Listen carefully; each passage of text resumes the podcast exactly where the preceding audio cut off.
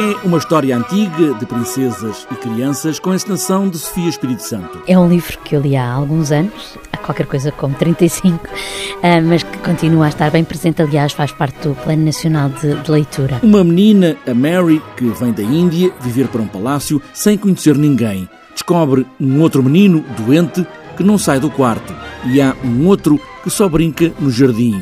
Neste jardim há um lugar onde ninguém pode ir, é um jardim secreto é uma palavra mágica para crianças. Exatamente, há 10 anos que o jardim estava completamente fechado e, portanto, não há nada como dizer a uma criança: podes andar por todo o lado, menos naquele jardim. Uh, há alguém que vai encontrar a chave e que, juntamente com os espectadores, vai abrir esse jardim. Portanto, mesmo na plateia, nós é isso que vai acontecer. Como todos os espetáculos da Animarte, há sempre histórias encantadas, cheias de drama, é certo, mas também de alegria final e, claro, música. Muita música, muita cor, coreografias.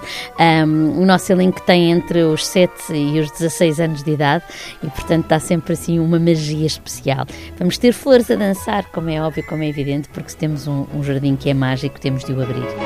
Há tragédia, sim, já o disse, mas Sofia Espírito Santo diz que há também um final feliz e, nesta altura de Natal, é preciso contar uma outra história.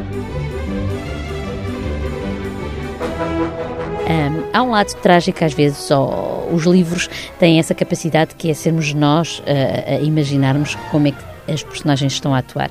Aquilo que nós pretendemos é dar algum bocadinho de magia, fugindo um bocadinho aos clichês das peças que, que normalmente há no Natal, que estão sempre muito associadas a esta época. Aqui nós tentamos aproveitar a época para pôr as pessoas a pensar, mas sem ir aos tradicionais pais natais, etc. Há um jardim secreto fechado há muitos anos, já temos a chave. E agora?